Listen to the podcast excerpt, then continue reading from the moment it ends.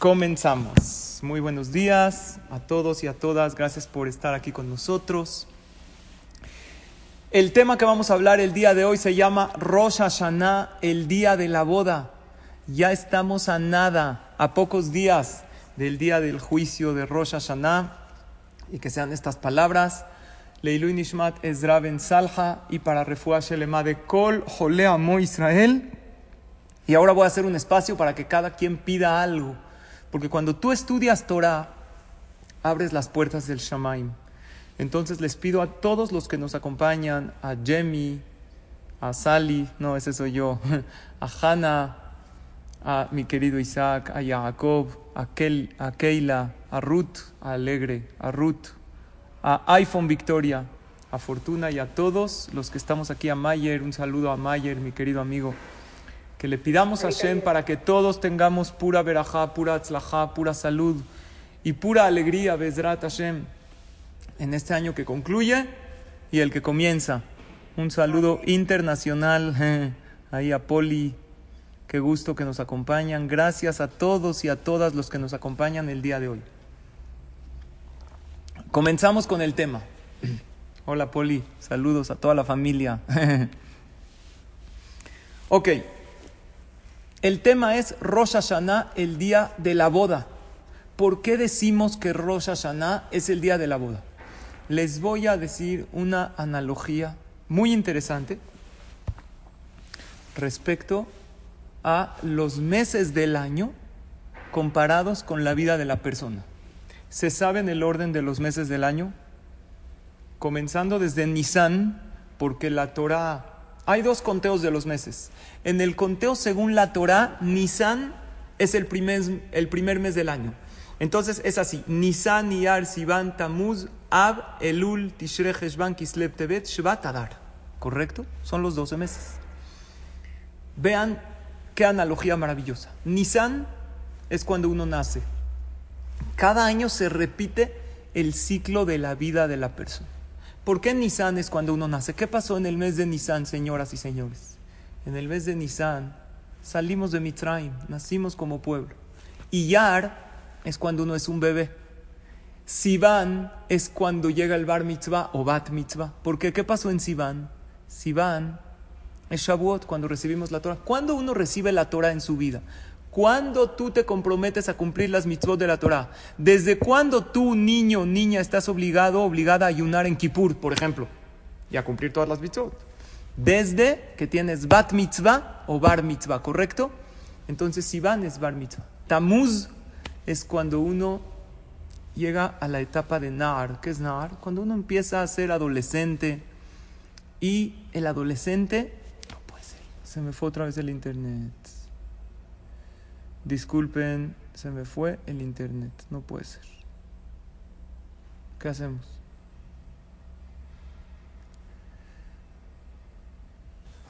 Vamos a intentar volver a entrar a la clase. Ahora recen que no se me acaben los datos. no, no es cierto. Pero Besrat Hashem, eh, continuamos con mi teléfono. Entonces, ¿oyeron hasta acá? Estamos hablando de los meses del año. Nisan es cuando uno nace, Iyar es cuando uno es bebé, Sivan es el bar mitzvah o bat mitzvah, Tamuz es la adolescencia, cuando uno desobedece. ¿Qué pasó en Tamuz? ¿Qué hicieron el pueblo de Israel en Tamuz? El pecado del becerro de oro. Esto se compara a la edad cuando el joven, la jovencita, no les gusta obedecer a sus papás.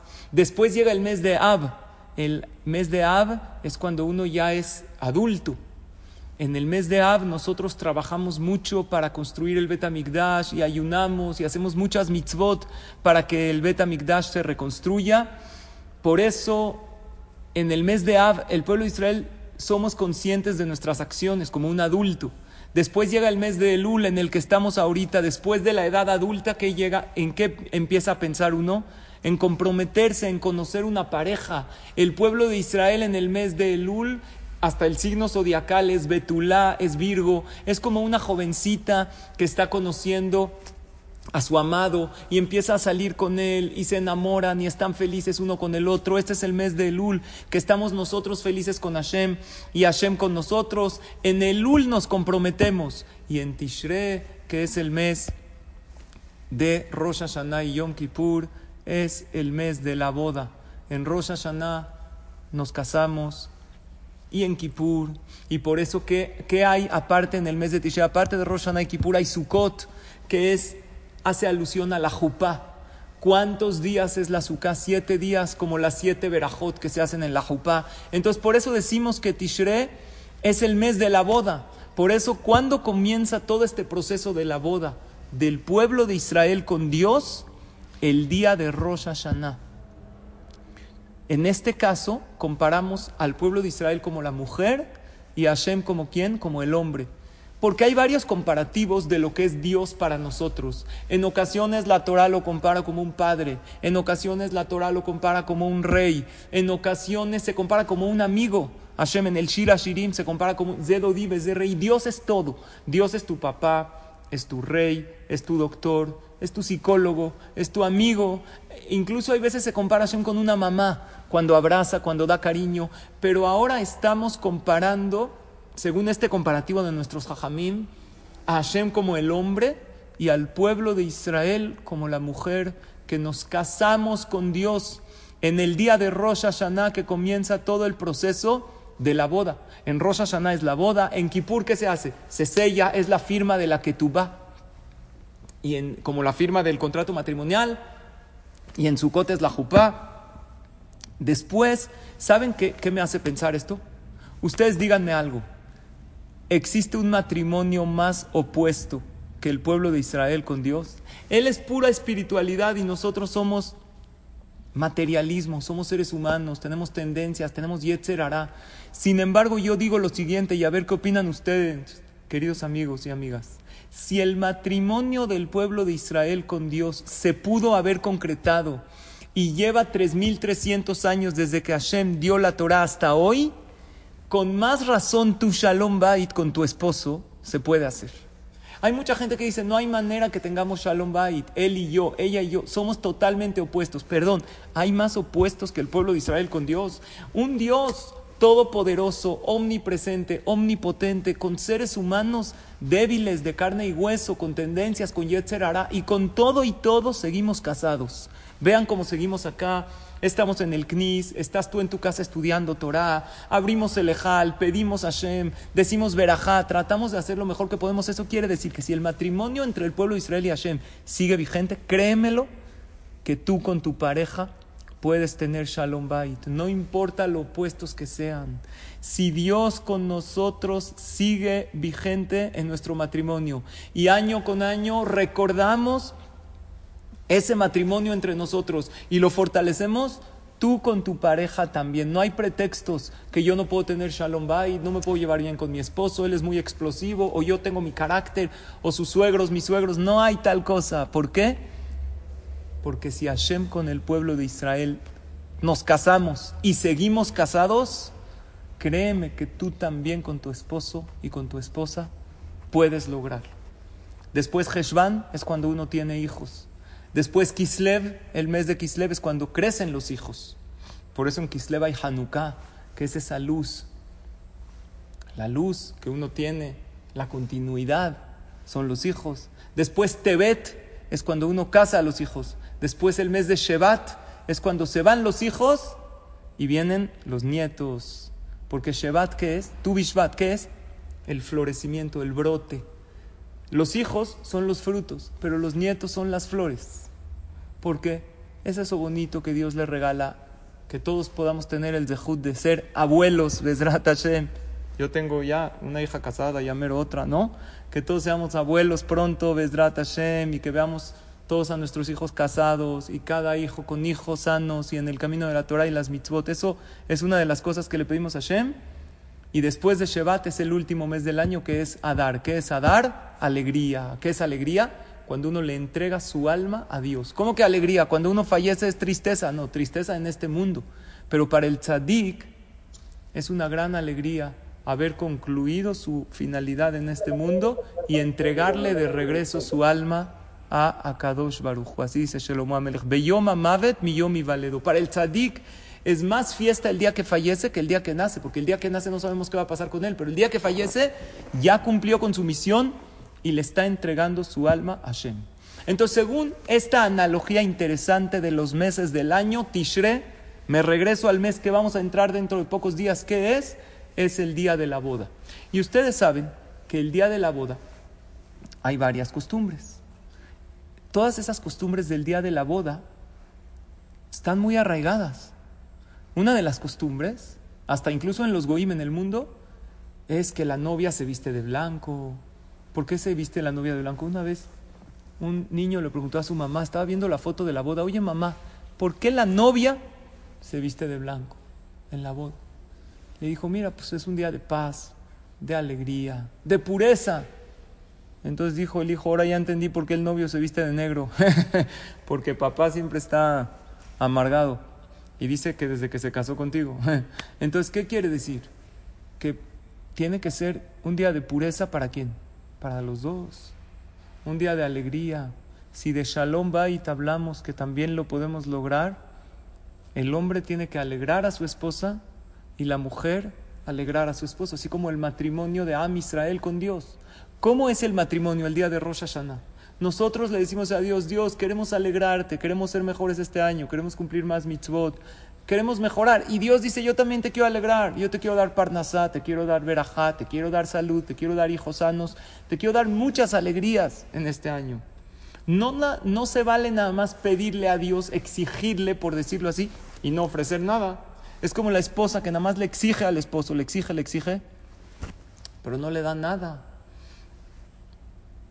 La mujer, por un lado, no tiene que estar todo el tiempo pidiéndole al esposo. ¿Por, ¿por qué las esposas, dicen que las esposas se llaman esposas, ¿no? ¿Por qué se llaman esposas las esposas? ¿Las esposas por las esposas o estas por las esposas? No sé. Pero lo que sí tenemos que saber es que no tenemos que encadenar, no tenemos que aprisionar. Cuando tu esposo se casó contigo, ¿qué te dijo? Areat tú eres para mí, Areat FBI, tú eres mi detective privado. No, Areat Mekudeshetli, tú eres santificada para mí. Y tú le firmaste también fidelidad y que vas a cumplir tus deberes que te corresponden como esposa. Igual el pueblo de Israel, Hashem es el hombre, nosotros somos la mujer. Y el día de Rosh Hashanah hacemos como intercambio. Le pedimos a Hashem Parnasá, salud, alegría, y Él nos pide a nosotros que mejoremos. Hay muchos rituales ¿Qué se hace en la boda. Ejemplo, ustedes conocen la costumbre de los Ashkenazim que la mujer le da siete vueltas al hombre en la jupá o no. ¿Sí? Yo dentro de poco, mi hija se va a casar con un Ashkenazí, Entonces le va a dar siete. ¿Por qué la mujer le da siete vueltas? ¿Por qué? Para marearlo, ¿no? De por sí las mujeres dan vueltas. Las mujeres tienen que ser directas, no tienen que estar dando vueltas, tienen que ser como los dermatólogos. ¿Cómo? Directo al grano tienen que ir. Se tienen que acostumbrar. Dicen que la mujer, cuando dice sí, es no. Y cuando dice no, es sí. Pero hay veces dice sí y es sí.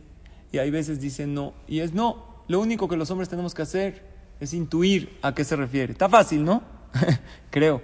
¿Cómo tiene que ser la mujer? Directa. Igual nosotros, el pueblo de Israel, no podemos decirle a Hashem, sí lo voy a hacer, después no. A ver, ¿qué me quiero comprometer con mi Creador en este día de la boda?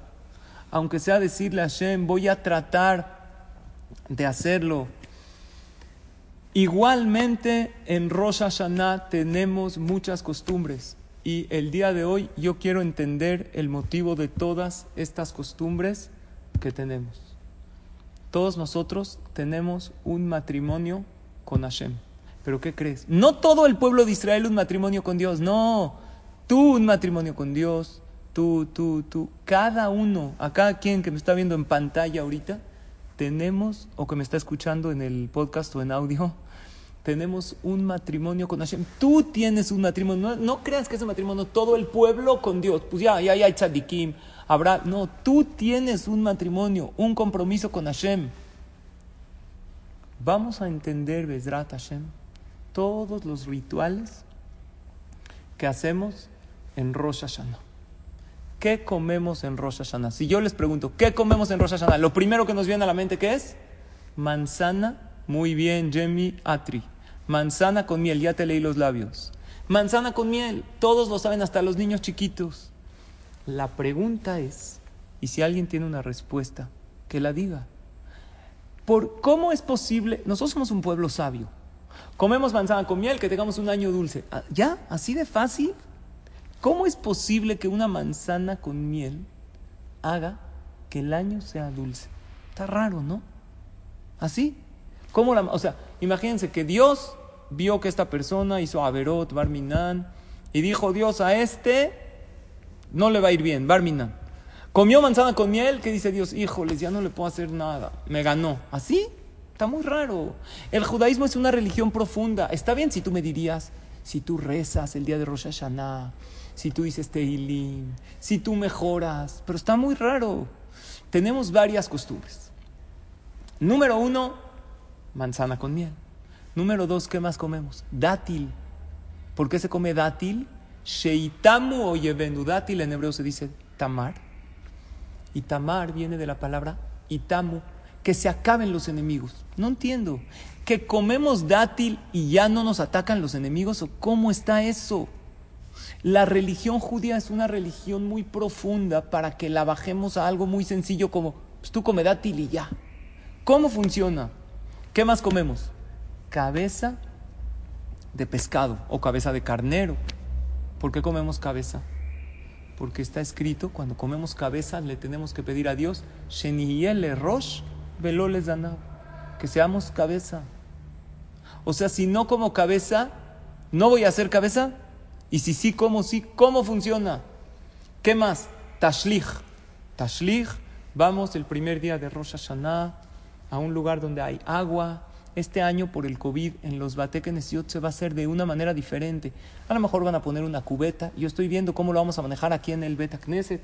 Aquí donde ustedes ven este Knis, generalmente está repleto. Este año, para cuidarnos todos, los Batekenesiot van a tener, no van a estar llenos a su máxima capacidad.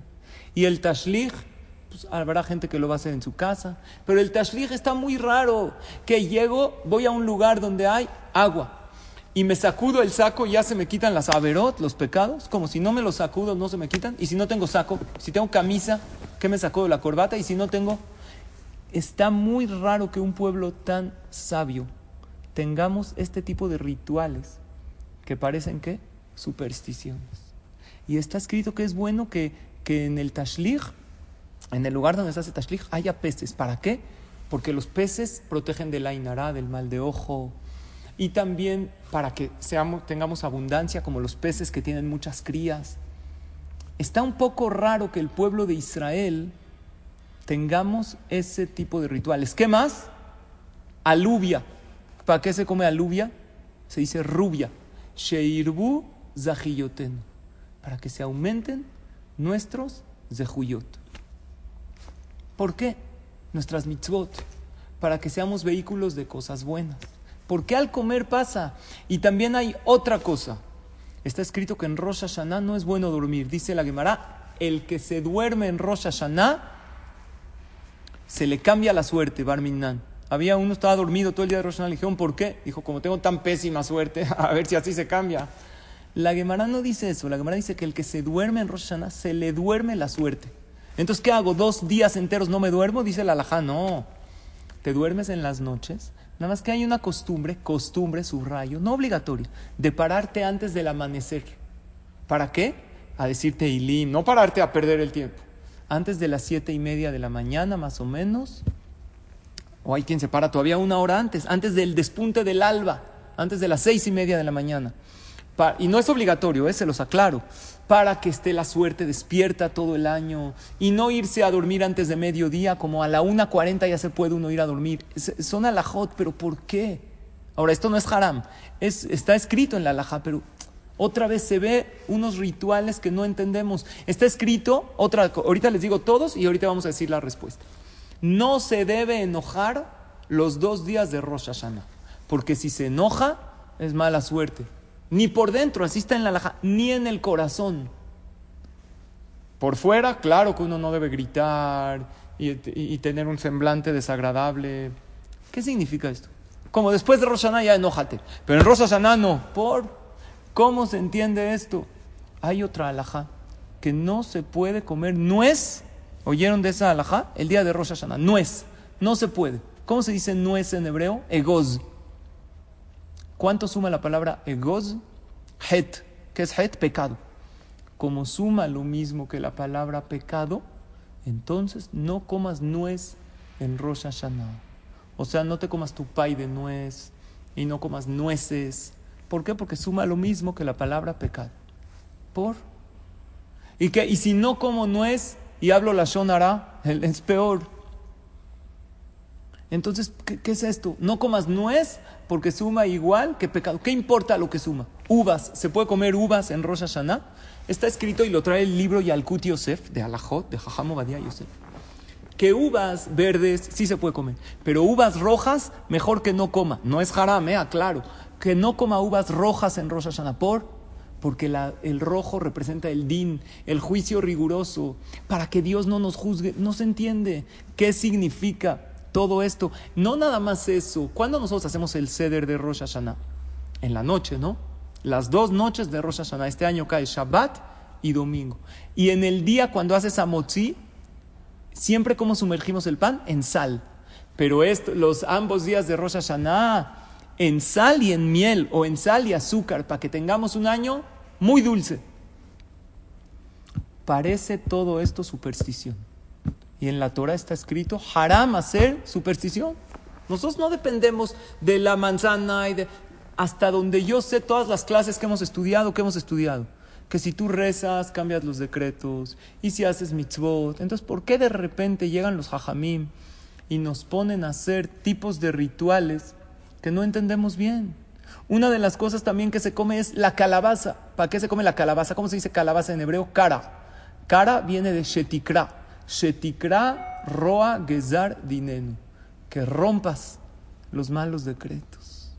Y si uno no come calabaza, ¿no se rompen?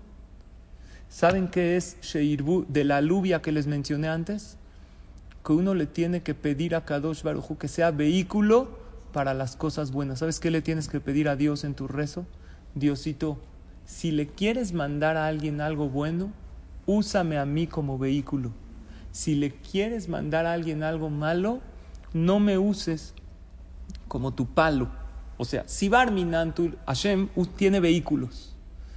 Si alguien lo alenu perdió dinero porque merece, que no sea por medio de mí. Yo no quiero ser el palo que pega, yo quiero ser la mano que da.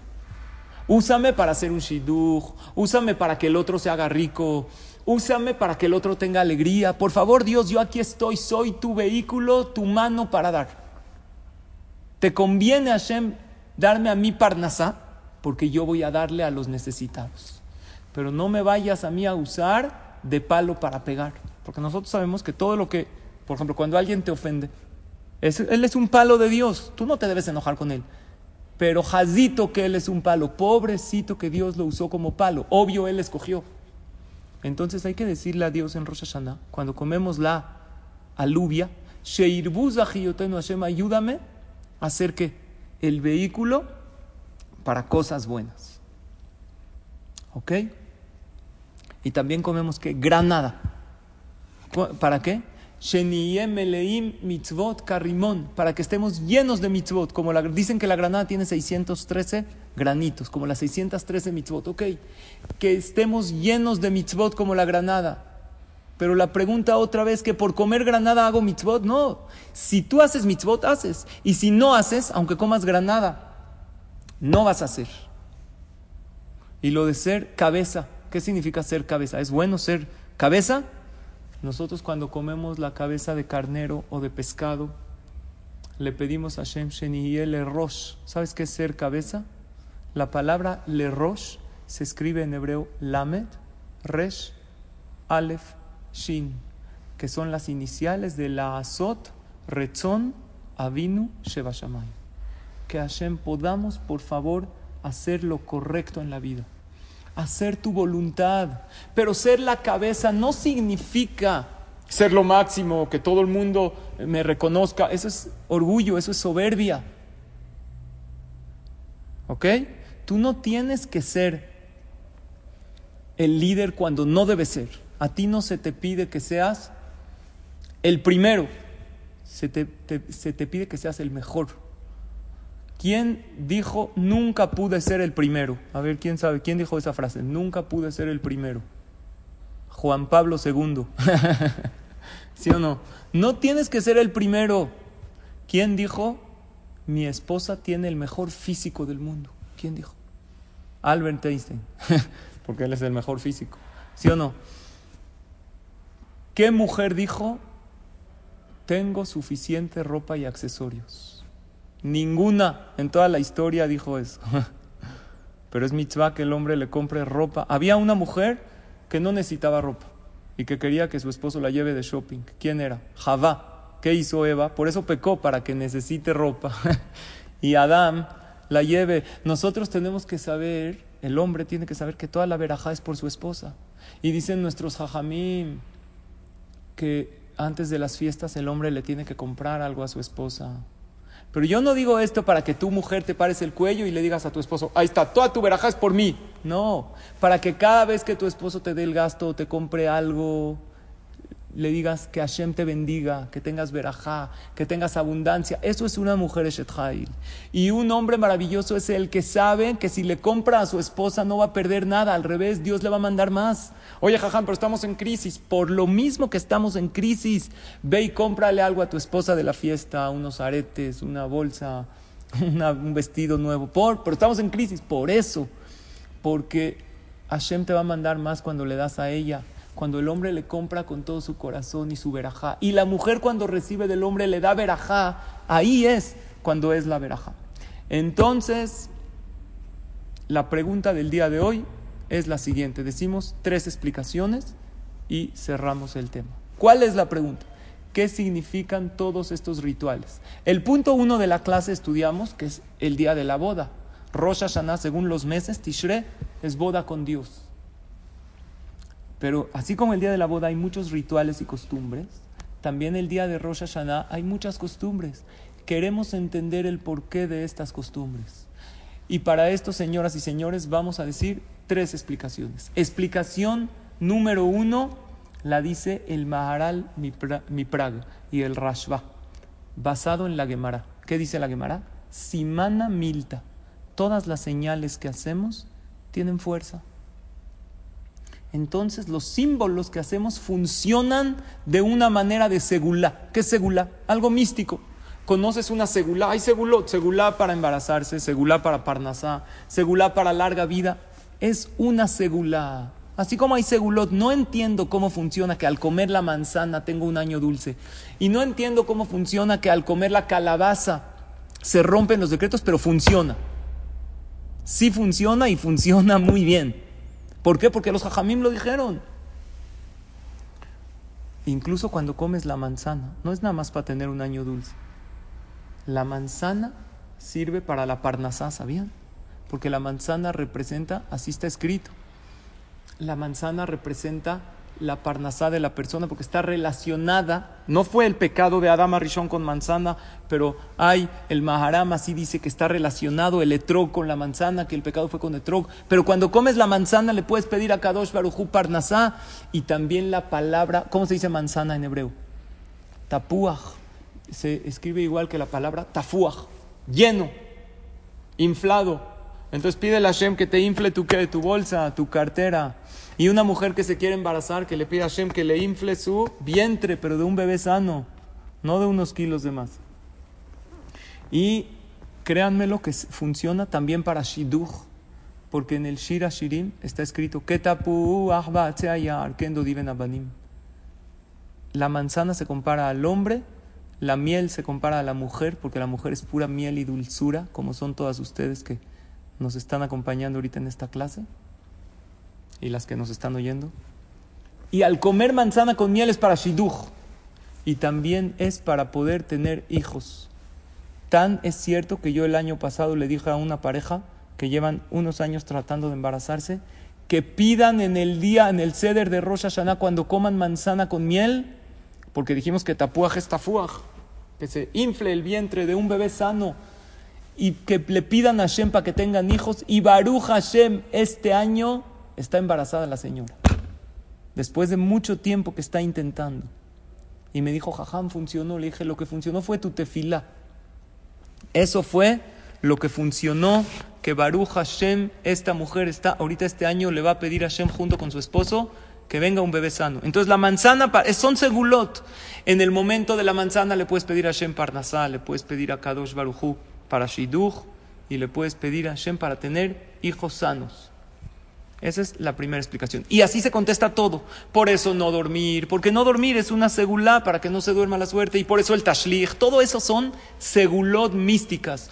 Todas las costumbres que dijimos, según la explicación del Maharal Miprag y del Rashba, son segulot, cosas místicas, porque simana milta. Todas las cosas que uno hace el día de Rosh Hashanah es buena señal. ¿Por qué no enojarme? Es una segula. Si no te enojas el día de Rosh Hashanah, es una segula. Tiene un efecto místico positivo para que todo el año estés feliz. Ahora, si tú en el año te quieres enojar, tienes libre albedrío. Pero tienes más fuerza de no enojarte y puedes vencer más fácil tu yetzer hará de enojarte si en Rosh Hashanah te cuidaste. ¿Cómo funciona? Segula. Como la segulot que hay. Explicación número dos es el Meiri. El Meiri dice lo siguiente cuando una persona eh, reza en Rosh Hashanah, ¿cuándo reza? En el Knis. Pero cuando llega a su casa, baja la guardia. Y ya no está rezando todo el tiempo, y ya no piensa en Teshuvah. ¿Por qué ya no? Porque ya está en la casa y la mesa.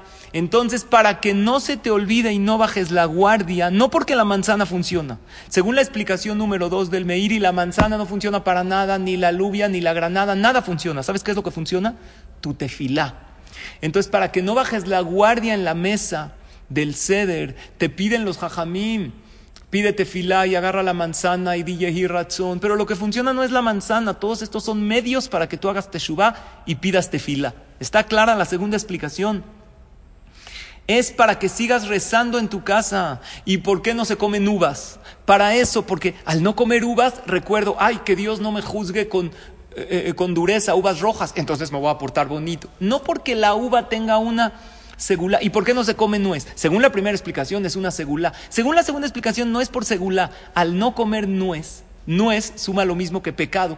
Entonces yo digo, ay, no voy a comer nuez. Entonces eso que me recuerda a no pecar. ¿Está claro? Es todo un recordatorio para hacer, pero no es de que la manzana o la granada o la lluvia o el dátil funcionen como tal. ¿Ok? Es para recordarme a no bajar la guardia. Esa es la explicación del Meiri. Explicación número tres y última la trae el Jochmat Shelomo. El Jochmat Shelomo explica para que tengas bitajón y se te suba el ánimo. Por eso los Jajamim establecieron comer estas cosas. Porque si te digo, oye, ten bitajón en Hashem, te va a ir bien este año, puede ser que se te olvide. Pero al comer manzana, te acuerdas y se te sube el ánimo. Al comer granada, te acuerdas, oye, que haga muchas mitzvot, entonces estás animado porque este año vas a hacer muchas mitzvot. Entonces, al tener un bitajón alto, al tener uno un estado de ánimo positivo, ayuda a que el año sea positivo. Hay una Gemara en Maseje Torayot que dice lo siguiente. Dice, si una persona quiere saber si va a vivir o no va a vivir, pero todavía no se salgan de la clase hasta que no acabe de explicar esta Gemara que agarre y que prenda una vela en los 10, en Aseret Yemete Shuba, en los 10 días de entre Rosh Hashanah y Kippur. Si la vela se apagó, ¿qué quiere decir? Que Barminan va a fallecer. Bye, se va.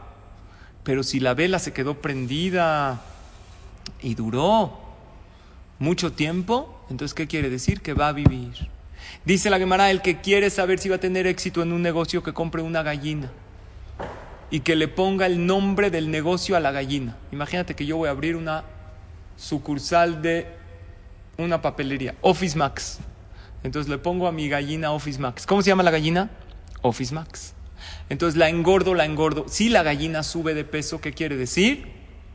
Que voy a tener éxito en mi negocio. Pero si la gallina baja de peso, ¿qué quiere decir? O se muere, Barminan, que no va a tener éxito. Entonces mejor ni lo abro. Si la persona quiere saber si va a regresar sano del camino o no, que se pare en la, antes de salir al camino a la luz de la luna. Si ve la sombra de su sombra, porque hay veces la sombra se proyecta dos veces, quiere decir que va a regresar sano. Si no ve la sombra de su sombra, mejor que ni salga, quiere decir que se va a morir en el camino. ¿Qué opinan? La vela, la gallina y la sombra. Dice la Gemara, no lo hagas esto. ¿Sabes por qué no? Porque aunque puede ser que funcione, puede ser que ella puso la vela y de repente llega un viento y la apagó la vela. Y como la apagó la vela, se va, se le va a bajar el ánimo. Y como dice, Hal Shadaate, Umitra Mazale, se le va a bajar el ánimo y su mazal baja. O ella está feliz con su vela, le puso muchísimo aceite, porque ella dice, si dura mucho la vela, entonces quiere decir que voy a vivir. Le puso mucho aceite, está feliz pidiéndole a Dios, y de repente la ve su nuera ahí, dice, esta bruja quiere vivir mucho tiempo, para que se le quite, va y la sopla. La nuera no quiere. Entonces Hazita, esta señora, la suegra, ve la vela apagada, dice, uh, seguro no voy a vivir. Entonces empieza ella a decir, esto es una mala señal. Apenas le empieza a doler la cabeza, dice, chin, ya sabía, ya vino la enfermedad, que me, Barminan, que se tiene que ir. Le empieza a doler un poquito la garganta, no, seguro ya me dio Barminan COVID. Se empieza a sentir mal y ella se mentaliza que va a morir. Pero en realidad no, la nuera se la pagó. o la gallina. Imagínense uno le puso Fismax a la gallina, le empieza a dar comida, comida, comida, pero su competidor también tiene otra papelería enfrente, agarra y le da a la gallina pura comida chatarra para que se muera, le da pulparindos y le da hamburguesas y le da pura comida para que la gallina se debilite. O de plano mata a la gallina, un día la horca. Entonces este señor dice, híjoles, no va a funcionar mi negocio. Entonces, ¿cómo va a ir a trabajar? con una mentalidad negativa, me va a ir mal, me va a ir mal. Entonces de repente no llega gente al negocio y el que dice, sabía que me iba a ir mal. Como uno se mentaliza, así le pasa. Por eso la Gemara dice, velad milta y no hagas ni lo de la gallina, ni lo de la vela, ni lo de la sombra. A lo mejor no viste bien la sombra. Cuando la persona está mentalizado negativamente, le va mal. Por lo tanto, esa es la tercera explicación del Jochma Chelomo para mentalizarte positivamente. Y por eso es el tashlich. El saco no quita las averot. Pero cuando tú te mueves el saco, te mentalizas. Dios me está limpiando, limpiando. Oh, entonces ya te mentalizas positivo. ¿Entendieron? Hay tres explicaciones de las tradiciones y costumbres de Rosh Hashanah. Si se puede apagar los micrófonos, muchísimas gracias. Tres explicaciones. Explicación número uno, ¿cuál es? para que la persona, porque es una segula, cada vez que te comas la manzana y la granada y que no comas uvas rojas y que no comas nuez, piensa que es una segula, místico. Explicación número dos es para que reces y para que hagas teshuva, es la del Meiri. Y explicación número tres, para que te mentalices positivamente y que empieces el año con estado de ánimo alto. Son las tres explicaciones. Por eso no dormir. ¿Por qué no dormir? Según la explicación número uno, Según si tú no te duermes, no se te duerme la suerte. Obvio, es una costumbre. Según la explicación número dos, si no me duermo, no estoy eh, perdiendo el tiempo, digo Teilim, hago Teshuvah.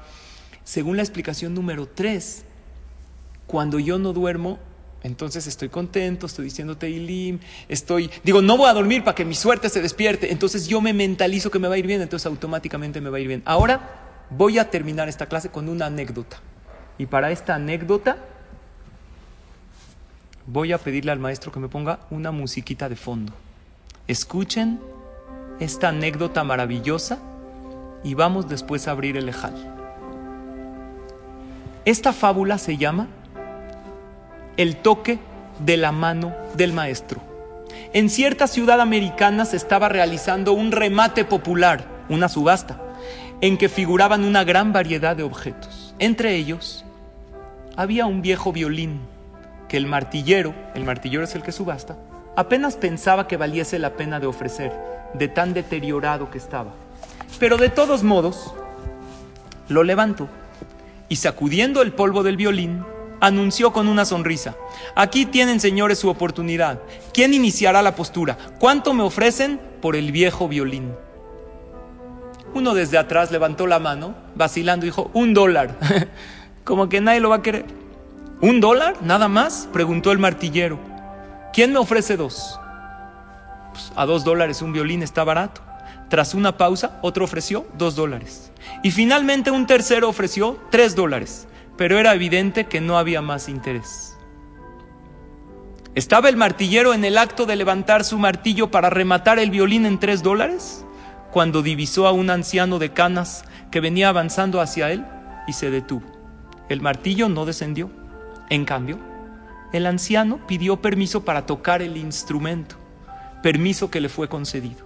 Toda la concurrencia entonces le observó mientras ajustaba las cuerdas y colocaba el violín en la posición correcta para tocarlo. Y luego tomando el arco, el viejo violinista comenzó a tocar la más maravillosa melodía que oídos humanos jamás hubiesen oído.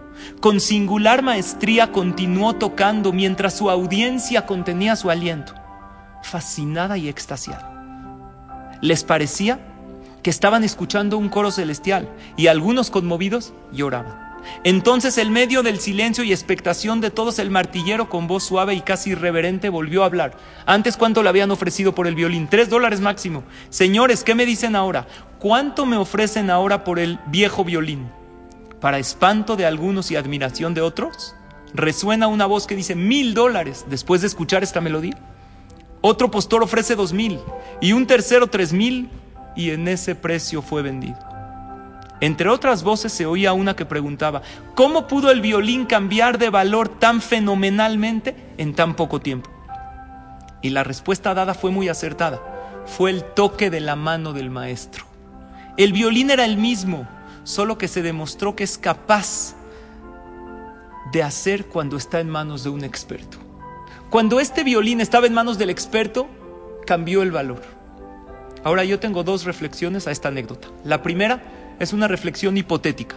Si no hubieran tocado el violín, ¿a cuánto lo hubieran vendido? A tres dólares. Y el que lo compra no se iba tan feliz. Y si estaría ahí el fabricante del violín, se sentiría muy mal que el violín que él hizo se vendió a tres dólares. Y la lección número dos es una lección práctica para nosotros. Nosotros somos ese violín. Y en el cielo, en Rosh Hashanah, hay una subasta ¿Cuánto damos para Sally? ¿Cuánto damos para Victoria? ¿Y cuánto damos para Raquel?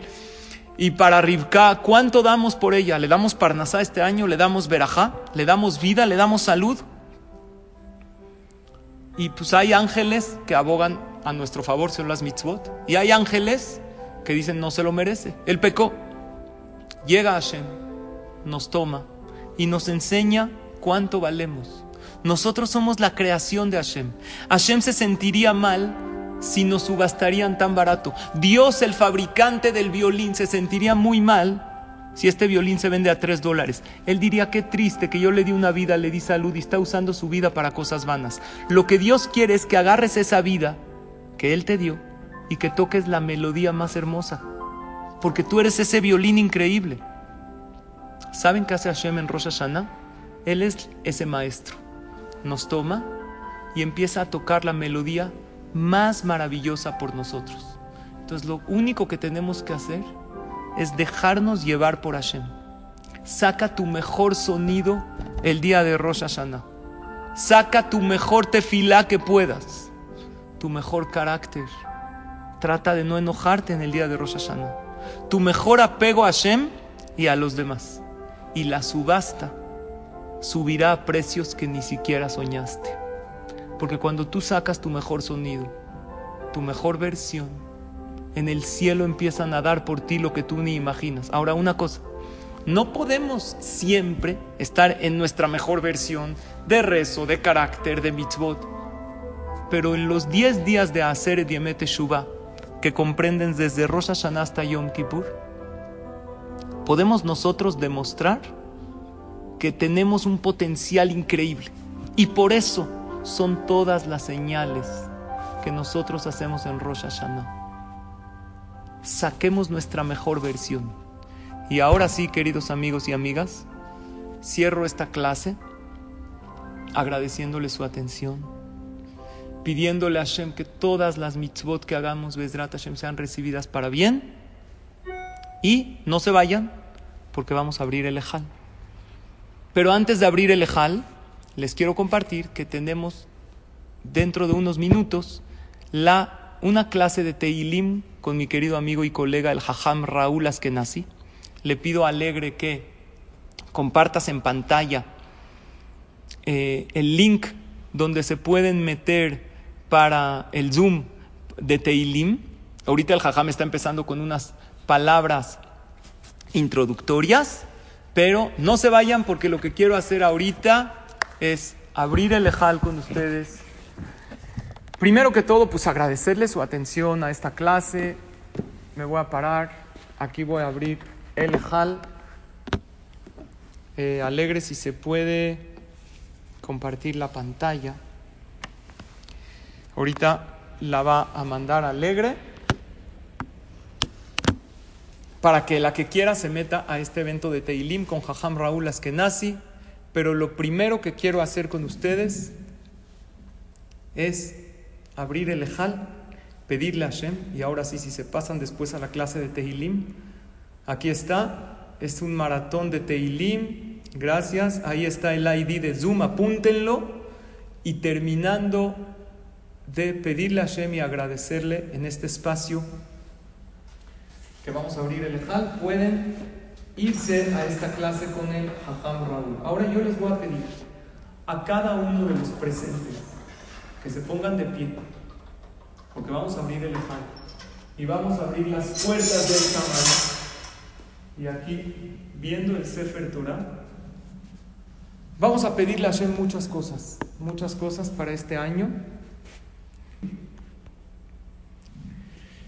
Yo lo voy a decir y ustedes repítanlo conmigo e interioricemos ese favor de Hashem con nosotros. Shema Israel,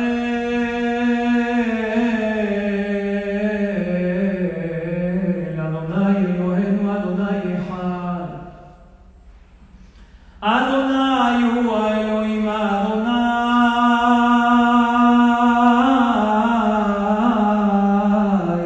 hu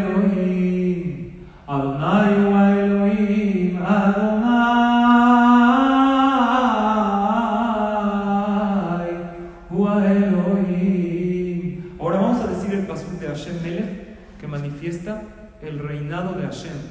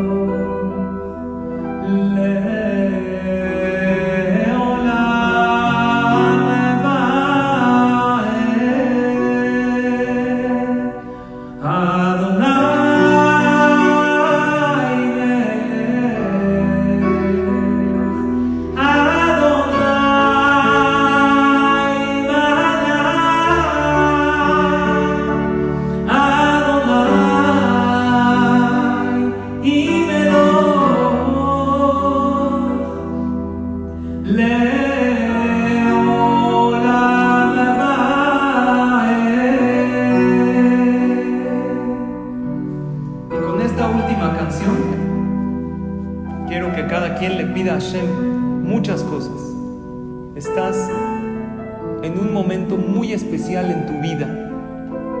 Estás en el mes de Elul del año 5780. Dios te otorgó a ti y a tu familia un año más. Un año más para ser mejor. Un año más para sacar lo mejor que hay dentro de ti. Además, acabas de estudiar una clase de Torah. Ya abriste las puertas del cielo. Ya dijiste Shema Israel. Y tienes aquí el Ejal abierto con el Sefer Torah, que es nuestra guía de vida. Este Sefer Torah que tiene estas 613 mitzvot, que este año Hashem voy a tratar de hacer, aunque sea una más, o mejorar en algún detalle de alguna. Entonces, tómense un tiempito ahorita para pedirle a Hashem.